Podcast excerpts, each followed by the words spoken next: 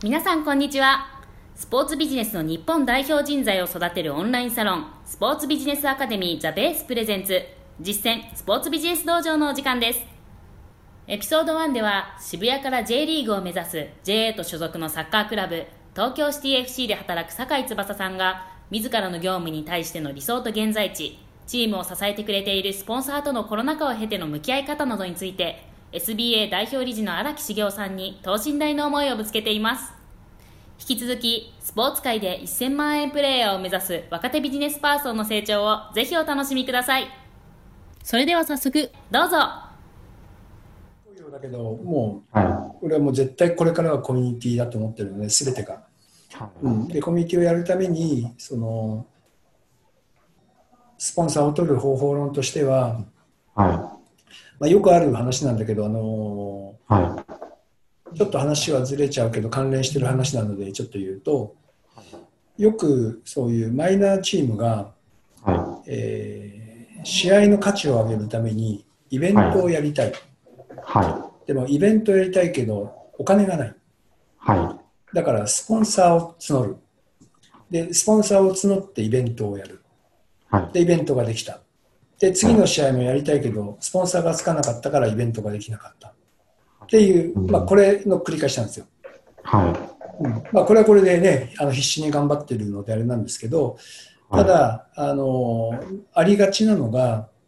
スポンサーがついたからイベントをやるって言った時にやったイベントの中身っていうのは誰のためにやってますかっていうとはい、必死にスポンサーのためにやってるわけですよ。つまりスポンサーのロゴ付きのノベルティを配ったり、ね、そのスポンサーが、はい、あの登場したりあの CM が流れたりとか、まあ、ね、看板を置いてっても必死にこのスポンサー満足度を高めるわけでしょ？はい、そうですね。でそこでまあ一つイベントをやったっていう実績は残るんだけども、はい、じゃあファンがどれだけそのイベントにおいて楽しんだかっていうことにはあまり目が向けられないんですよ。うん。スポンサーの満足度しか見てないっていう。そうそうそうそう、はい、なので、それを追い求めてスポンサーを取ってるわけですよね。はい、でうん、とにかくお金をいただきたいからスポンサーをつけて何か一つのアクションをどんどん起こしていこうとすると、うん、やればやるほどスポンサー満足度に目がいっちゃって、はい、ファンに目がいかなくなっちゃうというあの、悪い方向に行っちゃう可能性が結構あってでも本当はそうじゃなくて、はい、やっぱりコミュニティの力をつけるコミュニティの濃度を深める密度を深めるっていうことを考えた時に起こすイベントっていうのは、はい、ファンベースを幸せにするためのイベントであるべきですと、はい、まずもって。だから、その鶏と卵じゃないんだけども本来はスポンサーに絡まないあるべきコミュニティに対する理想的なイベントを組んでそこでコミュニティが楽しんでもらってでそのコミュニティが楽しいから人をまた連れてきてもらって、うん、でそこのコミュニティがさらに盛り上がるっていうところがまず目指すべきでで盛り上がった時にしっかりお金が稼げる仕組みをビジネスプロデューサーが仕掛けておくっていう、まあ、こういう関係値が理想なのね。はい、でもそうん、でその上で、まあ、仮にその一つのイベントがファンベースが非常に満足度が高かったと。い。うイベントが出来上がって初めてこのイベントにスポンサーをつけたくなるわけよ。うん、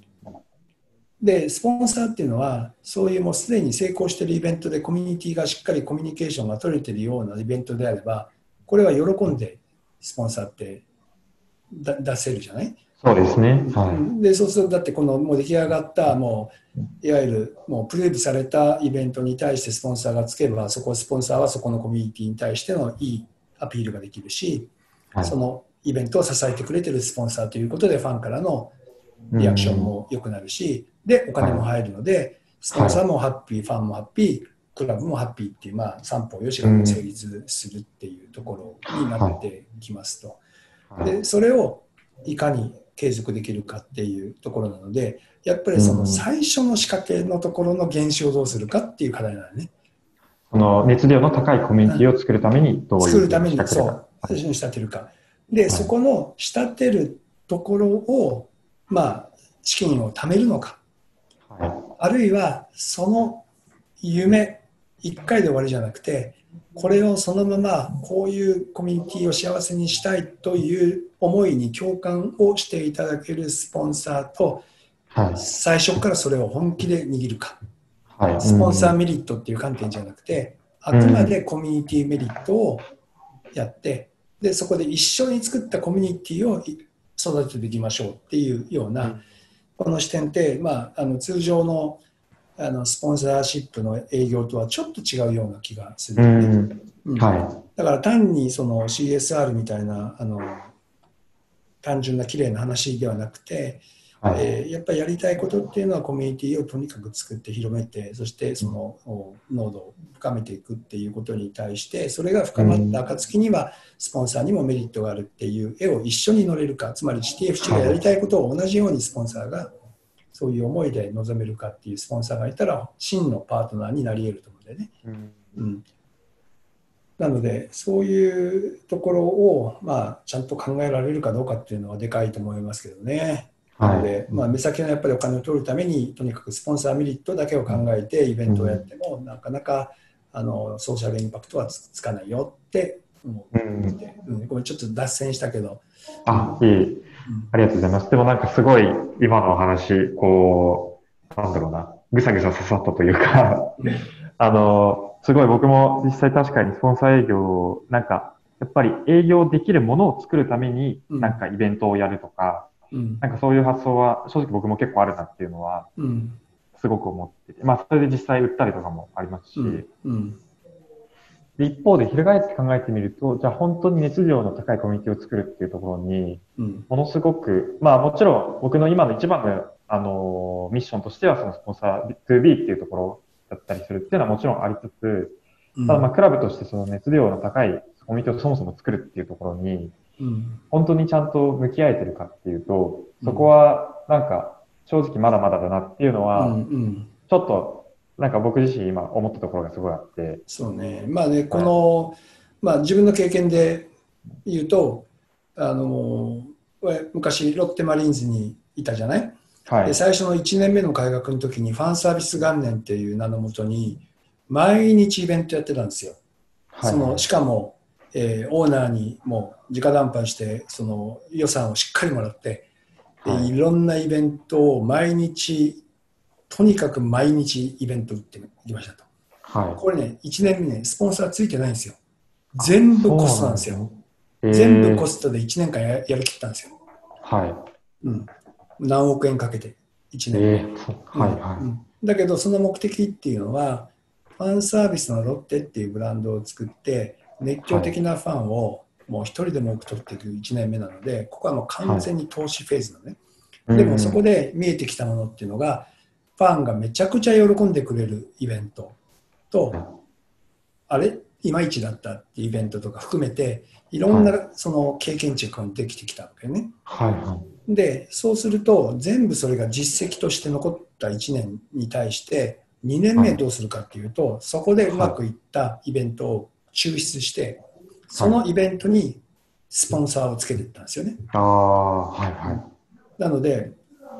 1年目は投資、2年目はそのうまくいったイベント、ファンが喜ぶイベントに対してスポンサーをつけるから、スポンサーも大喜び。で、なおかつスポンサーのお金を使ってさらにバージョンアップできるから、またさらにそのイベントがバージョンアップするみたいな展開をしていくことによって、はいえーまあ、ファンも喜ぶし、あのスポンサーさんも喜ぶっていう、まあ、こういうサイクルを回していく。まあ、それはまあロッテだからできたっていうか、1年目にそういうお金がいただけたからできたわけだよね。はい、でも、本質は一緒だと思うので、だその規模感は違えど、うん、さっき言ったようにやり方としてはなんとかそのパートナーをを見つけて一発目、二発目を、まあ、乗り切ることができるようなお金を調達してそれをやりきるか、はい。うん、あるいはそういうトータルの絵を中期的に描いてその思いにだからビジョンに乗るとか理念に乗るとかっていうそのほんわかした話じゃなくて、もう少しより具体の話をしっかり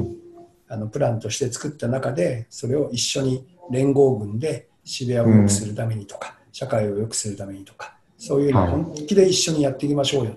というような、あところで、えとにかくもうスポンサーさんありがとうじゃなくてスポンサーさんはこっち側に一緒に座って、で一緒に社会に対してとかファンに対してとかコミュニティに対してあの向き合って成功させられるようなそういう CSR 予算なのかもしれないけども、そういう視点で考えるとちょっともしかしたら違った切り口の絵が描けるかもしれないかなって今、うん、ありがとうございます。